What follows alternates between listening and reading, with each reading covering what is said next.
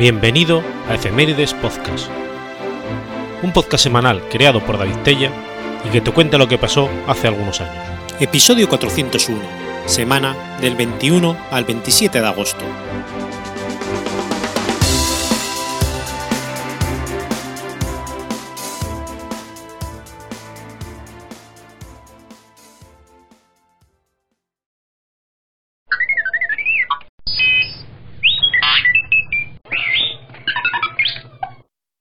21 de agosto de 1415.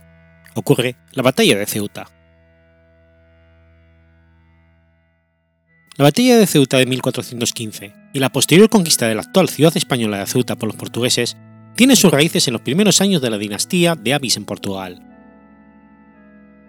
Tanto la batalla de Ceuta y en un sentido más amplio la era de la expansión europea fueron influenciados por el infante don Enrique de Portugal, más conocido como el príncipe Enrique el Navegante. Nacido en 1394, Enrique era el tercer hijo del rey Juan I y la reina Felipa, que fueron monarcas de la dinastía de Avis. Él y sus hermanos vivieron en una época en la que el honor era tanto ganado como heredado. Esto es, el concepto de la caballería medieval que aún mantenía influencia en las cortes europeas.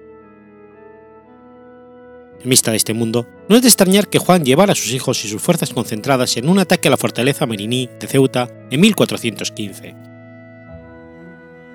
Este bautismo de sangre era una forma tradicional por la que los nobles demostraban su valor. Además, la expedición alimentaba el espíritu de cruzada y sus guerreros, ya que no había mayor gloria para los cristianos ibéricos de la Reconquista que lograrla a través de la derrota de los sarracenos.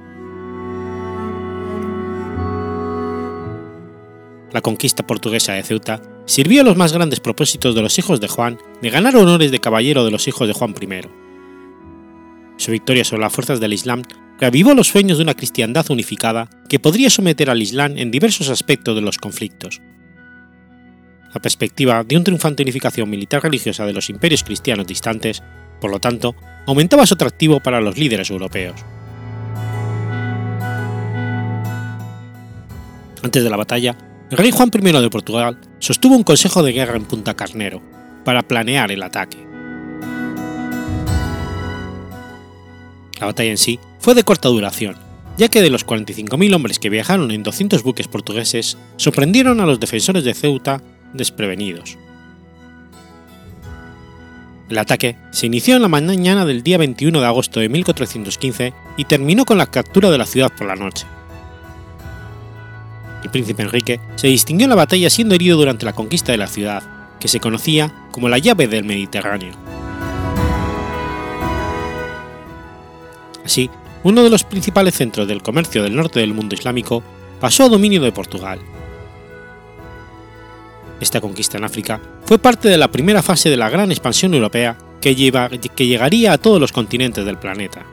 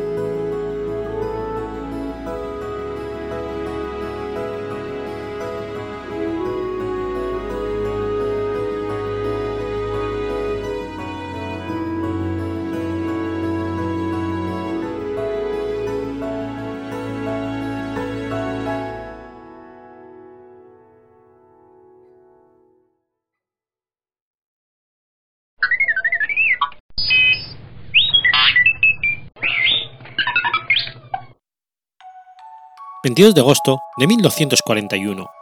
Muere Gregorio IX. Gregorio IX fue el Papa número 178 de la Iglesia Católica de 1227 a 1241. De nombre Ugolio de Segni, era sobrino del Papa Inocencio III, que fue nombrado sucesivamente capellán papal, arcipreste de San Pedro, cardenal diácono de San Eustaquio en 1198 y cardenal obispo de Ostia y Belletri en 1206.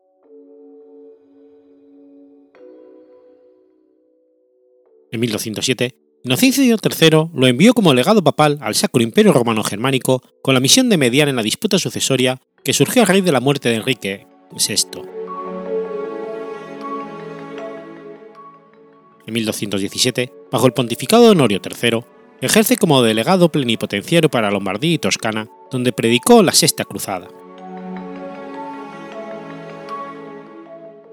Elegido papa el 19 de marzo de 1227, tras renunciar a la tiara, el cardenal Conrado de Urrach, que había sido elegido como primera opción, adoptó el nombre de Gregorio IX. Contaba en ese momento 57 años y su pontificado se extendió durante 14 años, hasta su muerte a los 71 años de edad. Su primera medida como pontífice fue la excomunión del emperador Federico II, por las continuas demoras en su participación en la Sexta Cruzada. Esta excomunión hizo que los partidarios del emperador se alzaran contra Gregorio IX, obligándolo a abandonar Roma para refugiarse en Viterbo y posteriormente Perugia. Federico II decide entonces, para probar la injusticia de su excomunión, dirigirse a Tierra Santa, hacia donde parte sin la bendición papal en 1228, al frente de un reducto ejército que, sin embargo, logró conquistar la isla de Chipre y hacerse en 1229 mediante un acuerdo diplomático con Jerusalén, Belén y Nazaret. Gregorio IX no responde con la solución de Federico, sino que declara que las acciones del emperador en Tierra Santa no pueden calificarse como guerra santa al continuar excomulgado, y procede a liberar a los cruzados del voto de obediencia al emperador, quien se vio obligado a regresar al conocer que el Papa, junto a la Liga Lombarda, estaban invadiendo su reino de Sicilia.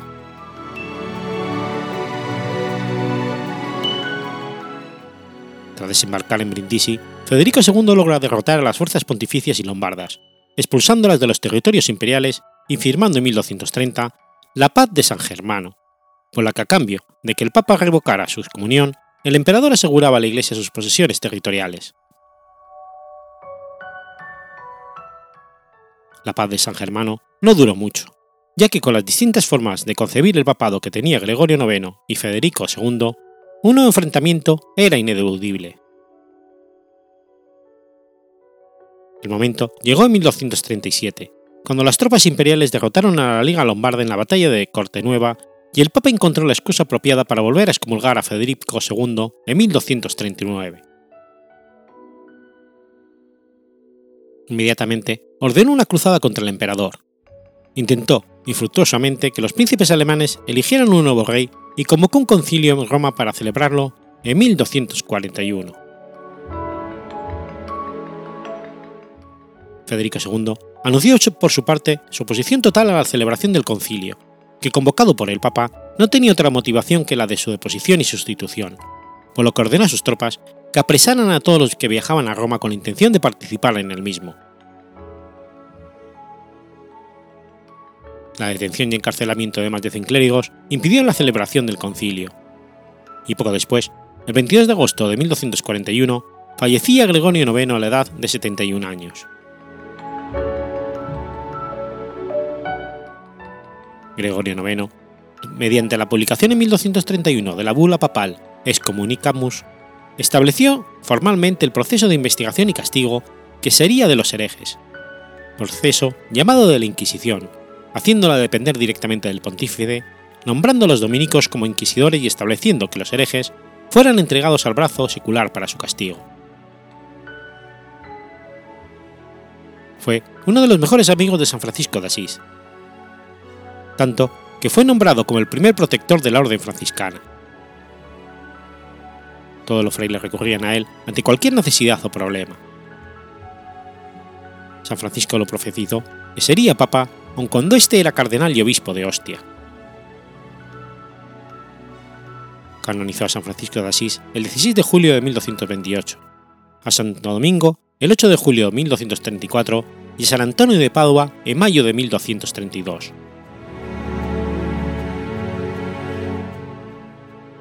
Las profecías de San Malaquías se refieren a este papa como Avis Ostensais, el ave de la hostia, cita que hace referencia al hecho de que fue cardenal de Ostia antes de su elección como pontífice, ya que en su escudo de armas aparece un ave,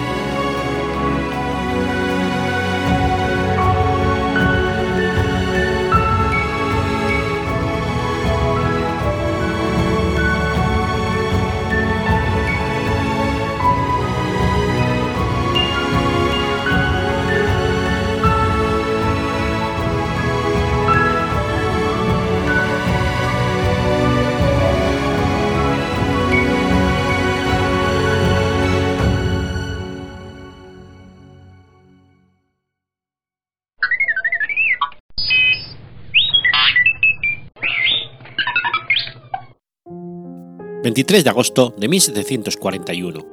Nace Jean-François de Leperus. Jean-François Galoup, conde de la Perús, fue un marino francés. La expedición naval alrededor del mundo que él dirigía desapareció por completo en 1788 en Vanicoro, en las Islas Salomón. Jean-François Galoup se enroló en la Marina en 1756 durante su periodo escolar en Brest, se vio envuelto, con 17 años, en los conflictos marítimos de la Guerra de los Siete Años contra Inglaterra a lo largo de América del Norte, en especial en la isla de Terranova y en el río San Lorenzo, así como en las Antillas. A los 18 años, fue herido y hecho prisionero durante la batalla de los Cardenales, cerca de Quiberón, que libraron el mariscal de Conflans y el almirante Hawke tras otra serie de actividades en la costa francesa, permaneció durante cinco años en la isla Mauricio y llevó a cabo distintas misiones en las islas cercanas. Se le encargó la dirección de dos viajes a la India como comandante del Seine. Allí conocerá a la que sería su esposa, Eleonor Broudu, una joven criolla de origen modesto. De vuelta a Francia en 1777, se le nombró teniente de navío y recibió como recompensa el nombramiento de caballero de la Orden de San Luis, por haber salvado Mae de los asaltantes indios. Volvió a participar en las luchas contra los ingleses con motivo de la independencia de lo que luego serían los Estados Unidos. Luchó en las Antillas y en la península del Labrador. En estos combates demostró su valor marítimo y militar al capturar dos fuertes británicos, con 39 años, se le nombra capitán de navío, debido a su brillante trayectoria, en esta guerra. Se casa con Eleanor Brodun en el 783 y a pesar de las objeciones de su padre, se fueron a vivir a Albi. Tras el Tratado de París, el ministro de Marina de Castries y el rey, Luis XVI, le seleccionaron para dirigir una expedición alrededor del mundo, cuyo objetivo era completar los descubrimientos llevados a cabo por James Cook en el Océano Pacífico. La expedición, que constaba de 220 hombres, deja Brest en agosto de 1785 con dos navíos, la Boussole y la Astrolabe, barcos mercantes de 500 toneladas remodelados como fragatas para esta ocasión. Entre los participantes en la expedición había numerosos científicos, un astrónomo, un médico, tres naturalistas, un matemático, tres dibujantes e incluso sacerdotes que contaban con una formación técnica, la expedición tenía numerosos objetivos, geográficos, científicos, etnológicos, económicos, pero también tenía objetivos políticos y pretendía establecer bases francesas o de cooperación colonial con los aliados españoles. Así pues, lo que se le propuso fue un programa de exploración planetario en el Pacífico Norte y en el Pacífico Sur, incluyendo las costas de, Extremo Oriente y Australia. La expedición rodeó el Cabo de Hornos, realizó un informe sobre la colonia española de Chile y pasó por las islas de Pascua y Hawái. Navegó hasta Alaska, en donde la Perús desembarcó cerca del monte de San Elías a finales de julio de 1786 y exploró los alrededores. Una barca y dos chalupas que transportaban 21 hombres se perdieron en las violentas corrientes de la bahía bautizada por la Perús como el puerto de los franceses.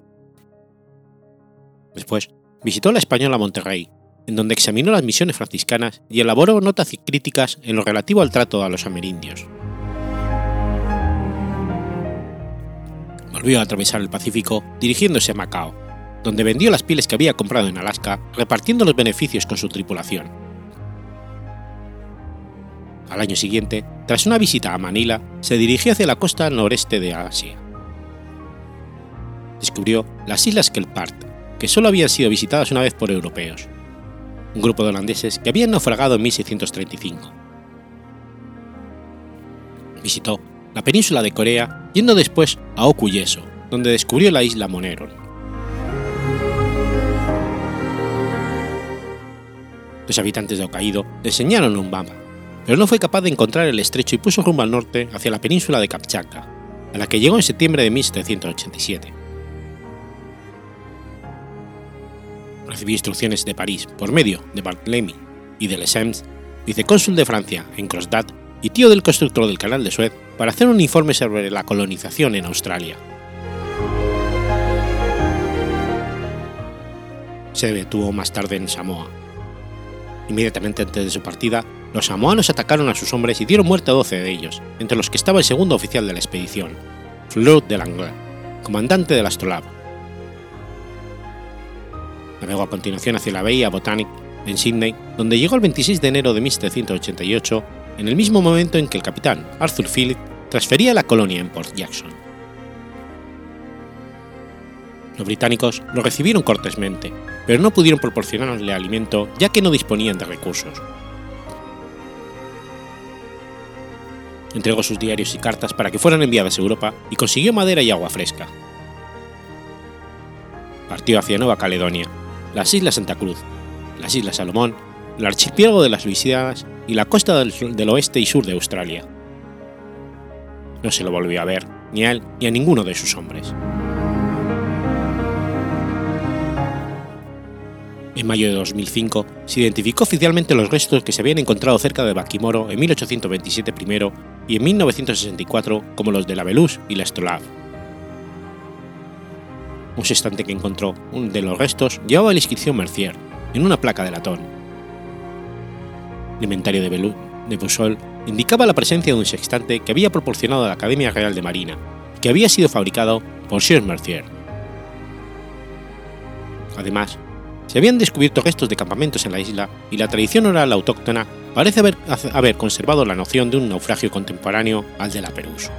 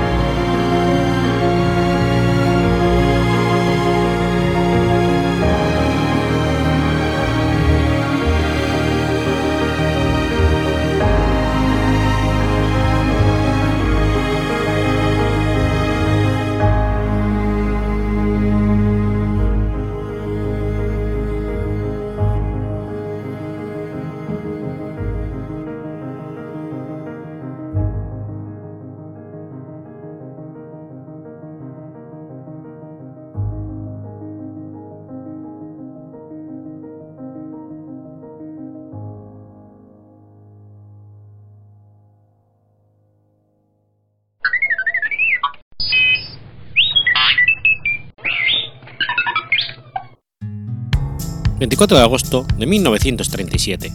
Se firma el Pacto de Santoña. Se conoce como Pacto de Santoña a un acuerdo firmado durante la caída del Frente del Norte de la Guerra Civil Española entre dirigentes políticos vinculados al Partido Nacionalista Vasco y los mandos de las fuerzas italianas que combatían en apoyo del bando franquista en el municipio de Gureiezo, próximo a Santoña.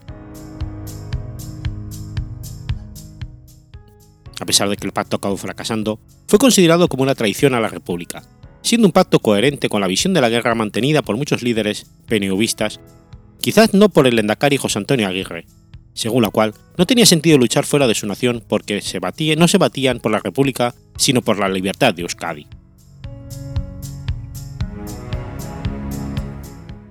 La evacuación por mar hacia Francia comenzó el día 26 de agosto, el mismo día que caía Santander en manos del bando sublevado. Pero el general Franco no aceptó el pacto y ordenó que los oficiales y dirigentes vascos fueran desembarcados de los dos buques ingleses que los habían recogido. Tras varios días resistiéndose, el 4 de septiembre los italianos los entregaron. Inmediatamente se pusieron en marcha los consejos de guerra sumarísimos que dictaron centenares de sentencias de muerte, toda cúpula militar del ejército vasco fue ejecutada. Entre los detenidos se encontraban los 81 capellanes del ejército vasco. Tres de ellos fueron condenados a muerte, pero sus penas fueron conmutadas. Los demás fueron sentenciados a penas de entre 6 y 30 años de prisión. Algunos, como el padre pasionista victoriano, Gondra Muruaga, fueron encarcelados en el campo de concentración de San Pedro de Cerdeña.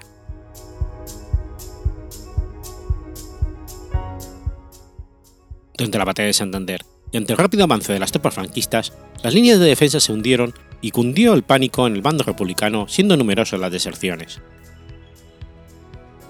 En Santoña se fueron concentrando por orden del Partido Nacionalista Vasco tres batallones de 50 divisiones de choque vasca, ligados a este partido, que habían abandonado sus posiciones en las noches del 21 y 22 de agosto, y a los que posteriormente se le sumarían otros 12. Desde la primavera, antes de la caída de Bilbao y de las últimas plazas que controlaban el gobierno vasco, Juan de Guerra, presidente del Vizcay Buru Bazar, había estado negociando durante varios meses su acuerdo de rendición con la mediación del cardenal Eugenio Pacelli, en representación de la Santa Sede, que llegó a oídos del gobierno de la República al interceptar un telegrama. Este decía: Su Excelencia Aguirre, Bilbao, tengo el honor de comunicar a vuestra excelencia que los generales Franco y Mola, interrogados expresamente acerca del asunto, han hecho conocer ahora a la Santa Sede las condiciones de una eventual rendición inmediata de Bilbao. Primero, se empeñan en conservar intacto Bilbao. Segundo, facilitarán la salida de todos los dirigentes. Tercero, completa garantía que el ejército de Franco respetará personas y cosas. Cuarto, libertad absoluta para los milicianos soldados que se rindan con las armas. Sexto, serán respetadas la vida y los bienes de aquellos que se rinden de buena fe aun para los jefes. Séptimo, en el orden político, descentralización administrativa en la misma forma que la disfruten otras regiones.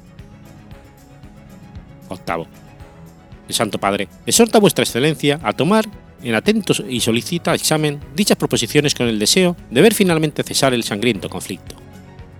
Firmado Cardenal Pacelli.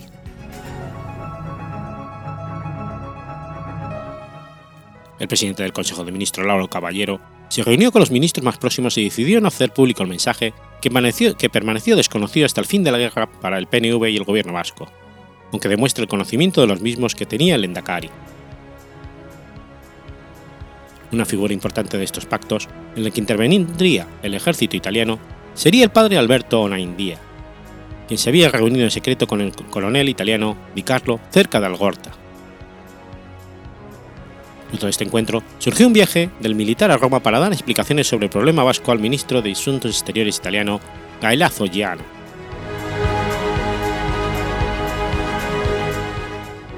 El papel del Lendakari José Antonio Aguirre sigue siendo aún incierto, se desconoce si fue víctima de la insubordinación de su propio partido o por el contrario ya conocía y permitió de antemano estos contactos.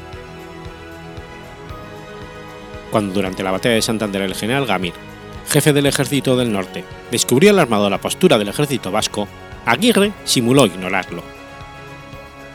Parece que el presidente vasco no era partidario del acuerdo con los italianos, de los que no se fiaba, pero es posible que intentara utilizarlo para sacar en barcos a su ejército hasta Francia con la intención de que después regresaran a territorio republicano por Cataluña para continuar la guerra. En estas circunstancias, se llegó a un acuerdo a espaldas del gobierno de la República. En Valencia en esos momentos, por el que Eusko Gudarastea se rendiría, entregando sus armas a los italianos a cambio de que respetasen la vida de sus soldados y fueran considerados prisioneros de guerra bajo la soberanía italiana, permitiendo evacuar a los dirigentes políticos, funcionarios vascos y oficiales que lo desearan por mar.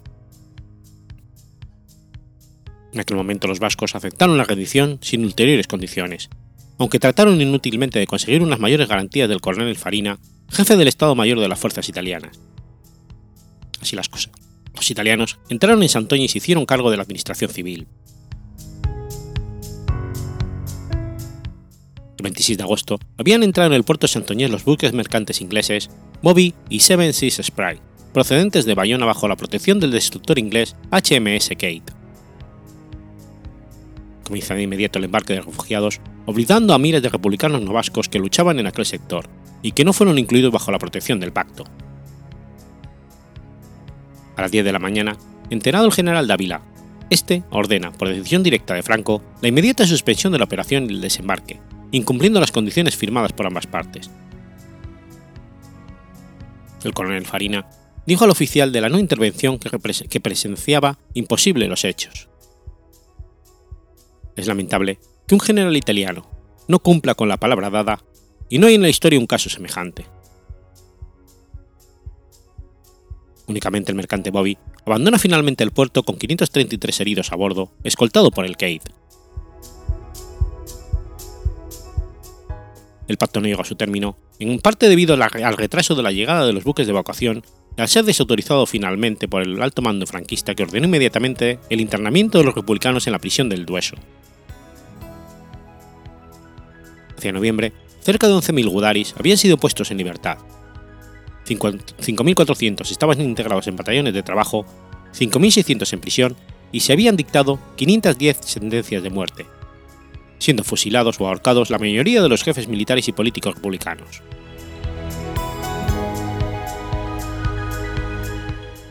Las razones del pacto no están aún claras. La hipótesis es que la pérdida del territorio privó de motivos para luchar al ejército vasco, aunque sus dirigentes arguyeron la responsabilidad del gobierno de la República, al no haberles enviado aviones para hacer frente a la ofensiva franquista. No obstante, no parece factible que Indalecio Preto, ministro republicano de Defensa Nacional por aquel entonces y muy ligado a Bilbao, no brindara los recursos necesarios para impedir la caída de la ciudad y de su cinturón de hierro. De hecho, Negrini y Prieto enviaron toda la aviación de caza de la República a Bilbao, habiendo programado en secreto con el gobierno de León Blum una escala en el sur de Francia para repostar combustible. Sin embargo, el hecho fue denunciado por agentes del Comité de No Intervención y los aviones retenidos y desarmados en suelo francés, frustrando todo ello la operación de ayuda aérea a la capital vasca. Es evidente que la convivencia de dos milicias radicalmente diferentes, una, la nacionalista al mando del PNV de carácter conservador y católico, y otra, la compuesta por seguidores de la izquierda y anarquistas, muchos de ellos participantes en la Revolución de 1934, era difícil y la realidad es que no había relación alguna entre ellas, pese a las órdenes expresas de formar brigadas mixtas.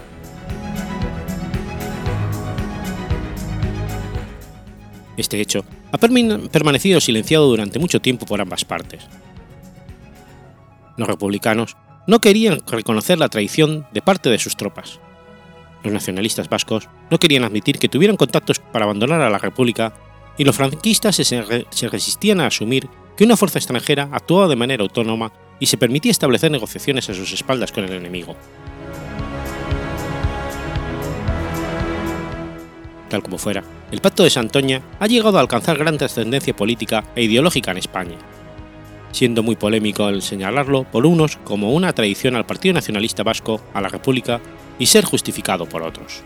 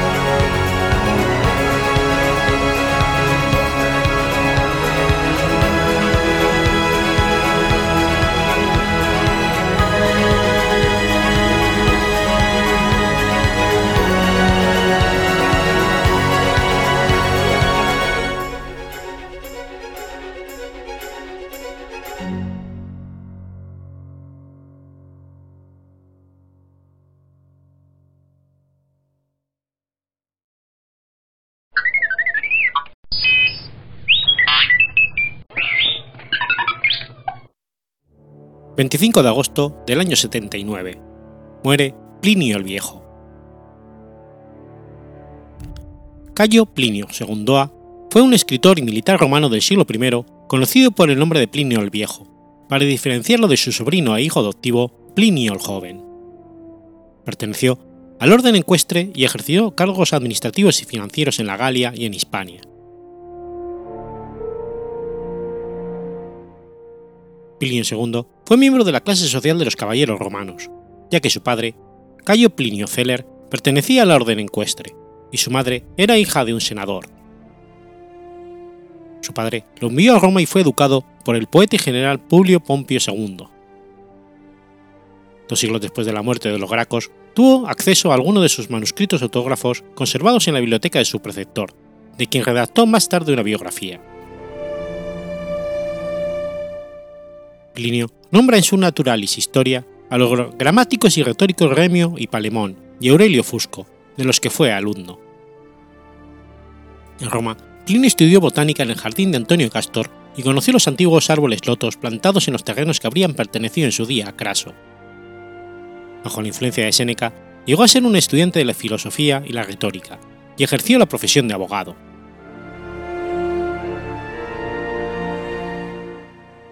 Tras sus estudios en Roma, a los 23 años inicia su carrera militar en Germania a las órdenes de Corbulón, con una duración de 12 años. En el año 47 toma parte en la reconstrucción de un canal entre el Rin y el Mosa, la fosa Corbulonis. Llegó a ser comandante de caballería, prefectus alae, antes de regresar a Roma, en el año 57, donde se dedicó al estudio de la literatura, A partir del año 69, desempeñó varios cargos oficiales al servicio del emperador Vespasiano. Fue autor de algunos tratados de caballería, redactó un ensayo sobre las técnicas de combate a caballo, una historia de Roma y varias crónicas históricas, hoy perdidas. Fue procurador romano en Galia e Hispania alrededor del año 73. En Galia y Hispania aprendió el significado de algunas palabras célticas, observó los lugares relacionados con la invasión romana en Germania, las cosas de las victorias del Druso y soñó que el vencedor les combinaba a transmitir sus hazañas a la posteridad, según cuenta su sobrino Plinio el Joven en su obra Cartas, en la intitulada Gallo Plinio Abebio Macro, añade que el sueño le incitó a su tío a relatar la historia de todas las guerras entre romanos y germanos en De las guerras de Germania, en 20 libros, obra también mencionada por Tácito y por Suetonio. Durante el mandato de Nerón vivió principalmente en Roma, donde asistió a la construcción de la Domus Aurea del emperador después del gran incendio del año 64. Dedicó tiempo a temas como la gramática y la retórica. Bajo el principado de su amigo Vespasiano, se reincorporó al servicio del Estado como procurador en la Galia narbonense en el año 70 y en la Hispania tarraconense en el 73.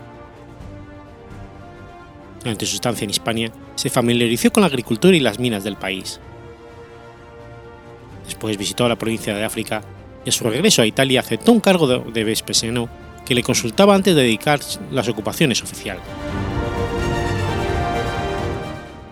Al final de su mandato se dedicó esencialmente a sus estudios. Escribió una historia de nuestra época que continuaba la obra de Audifo Baso, pero que no quiso que se publicara hasta después de su muerte para que no le causara no le acusaran de adulador. Casi llega a terminar su obra Historia Natural, una enciclopedia en la que Plinio reúne una gran parte del saber de su época desde el punto de vista del Imperio Romano. Este trabajo había sido planificado bajo la dirección de Nerón.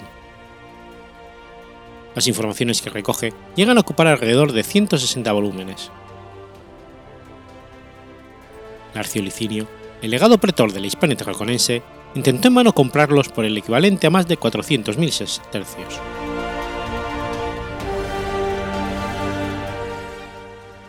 Poco después, Vespasiano le nombra prefecto de la flota romana en Misenum.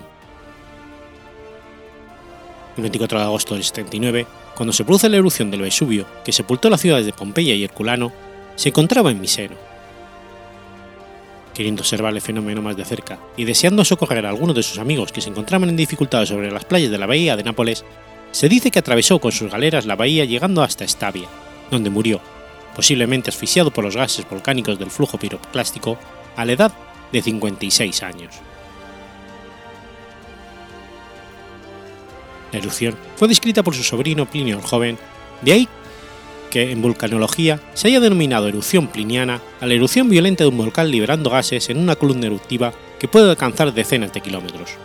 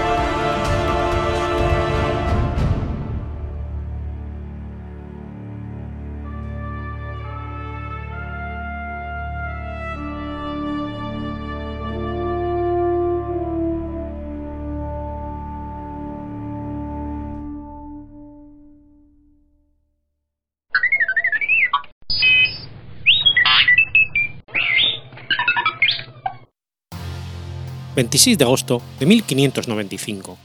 Muere Antonio de Portugal. Antonio de Portugal, prior de Crato, llamado el Determinado, fue hijo natural del infante Luis de Portugal y por tanto nieto del rey Manuel I el Afortunado, y sobrino de los reyes Juan III y Enrique I de Portugal. Tras la muerte del cardenal infante don Enrique, último representante de la Casa de Avís, Antonio consiguió ser proclamado rey con el apoyo del pueblo llano. Sin embargo, la clase dirigente apoyó la pretensión del rey Felipe II de España, que envió un ejército al mando de Fernando Álvarez de Toledo y Pimentel, tercer duque de Alba de Tormes, que le venció contundentemente en la batalla de Alcántara, y que dejó a Felipe II el camino expedito para reclamar la corona lusa.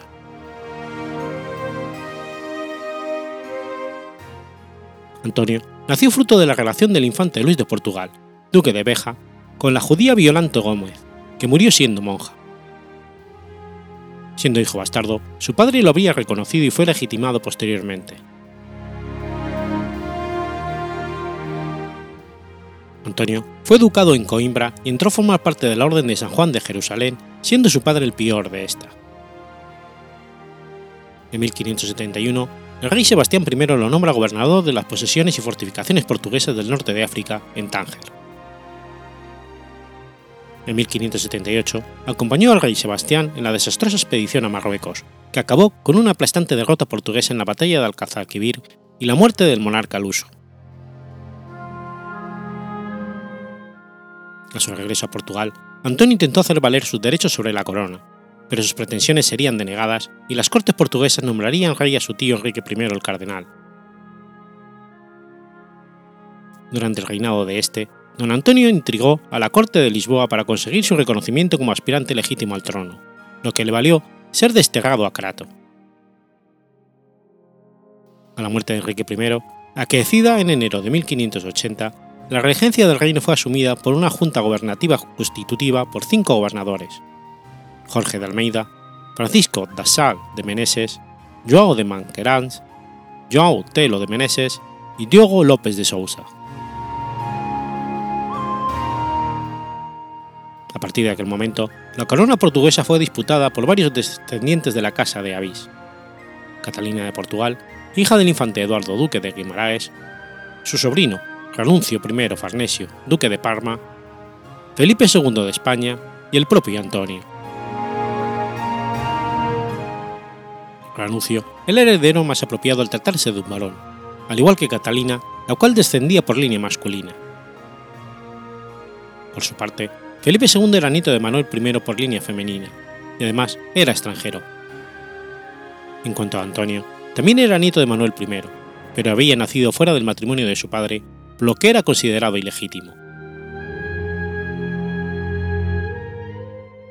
Antonio confiando en la hostilidad popular hacia un rey castellano, se presentó como candidato alternativo a Felipe II. Se esforzó por probar el casamiento de sus padres, pero no pudo mostrar ninguna prueba. Antonio recibió el apoyo popular y del clero inferior, mientras que Felipe II era apoyado por las clases altas que veían la unión de Portugal con España como altamente beneficiosa para los intereses del reino.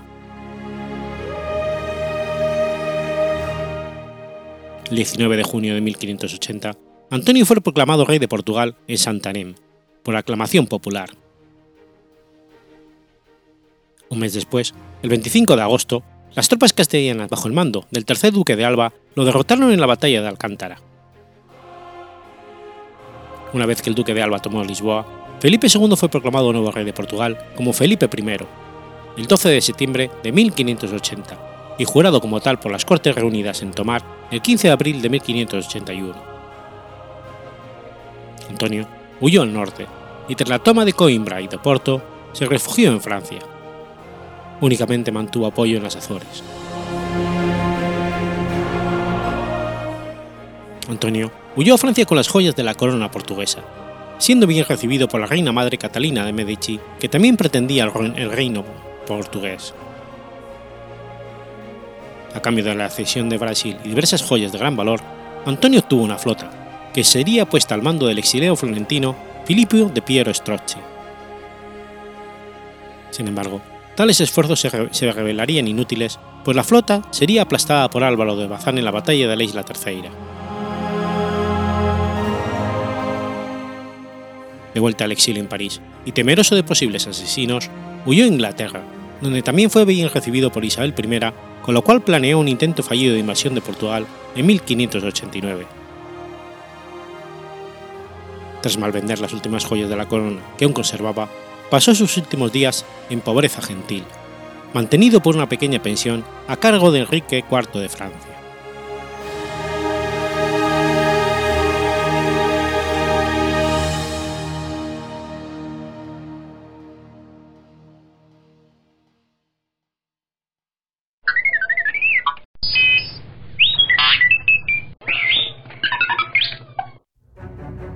27 de agosto de 1856. Nace Iván Franco.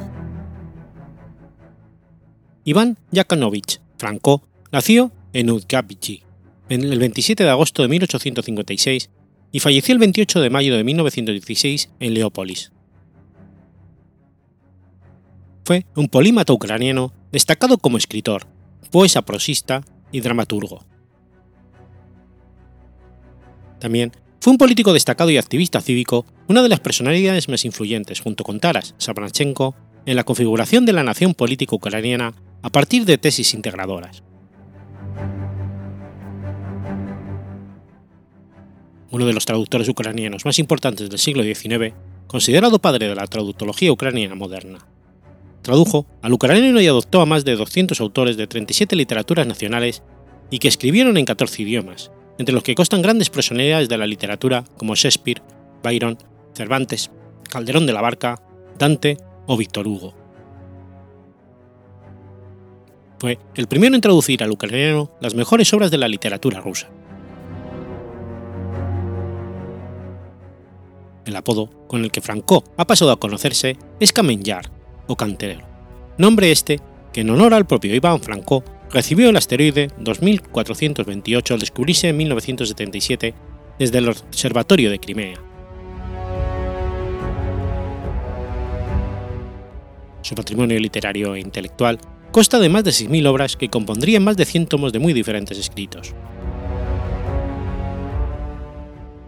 Por su contribución a la formación y codificación de terminologías, puede considerarse uno de los principales creadores del lenguaje científico ucraniano Asimismo, promovió la unidad lingüística del idioma ucraniano. También es referente de las letras ucranianas, entre otras cosas, por abordar con gran magnitud la paramigografía.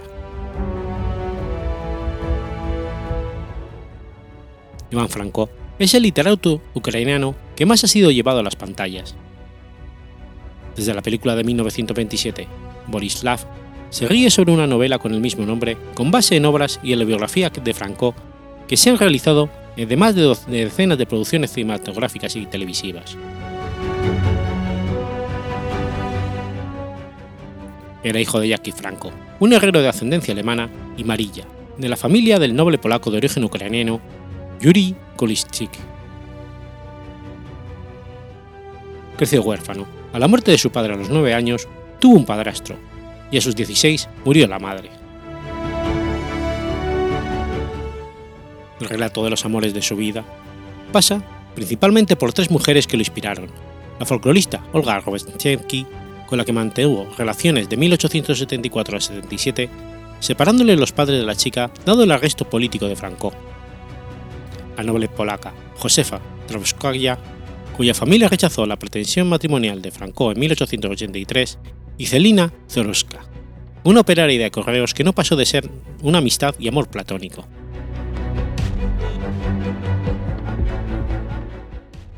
A los 30 años, en 1886, contrae matrimonio con Olga Zuruskaya.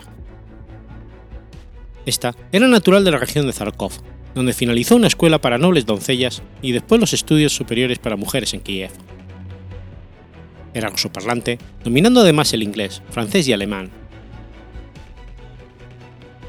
Desarrolló su propia actividad publicista y contribuyó a los trabajos de Iván Franco, colaborando en la revista literaria que fundaron, en la que ella invirtió dinero de su dote así como ayudando con traducciones. En parte, fue rechazada por la sociedad galactiana por ser de fuera. Además, vivían con dificultades económicas. Padeció histeria, siendo hospitalizada por primera vez en 1914 tras la muerte del primer hijo. Sobrevivió 25 años a su marido, muriendo al cabo de un mes de la invasión nazi.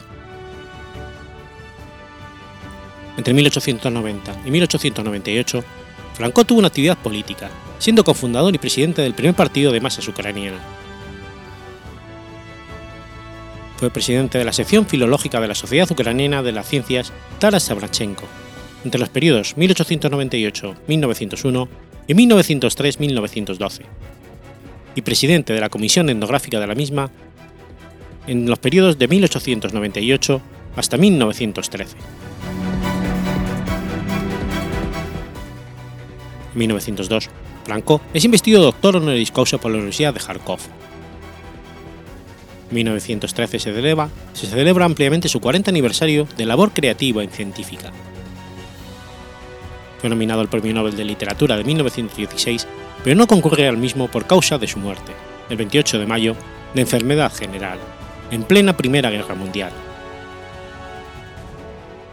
1917, es premiado Mortis Causa por sus investigaciones folclorísticas por la Academia de Ciencias de San Petersburgo.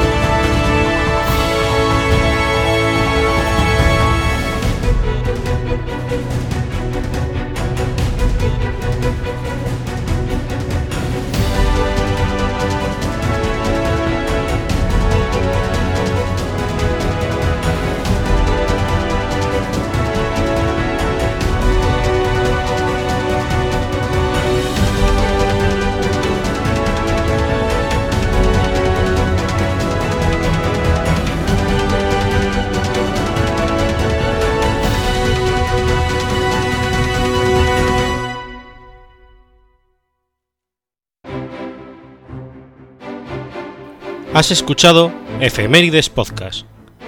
Si quieres ponerte en contacto conmigo, puedes hacerlo por Twitter a la cuenta arroba efemeridespod o mi cuenta personal, arroba telladavid, o por correo electrónico a la dirección efemeridespod.gmail.com.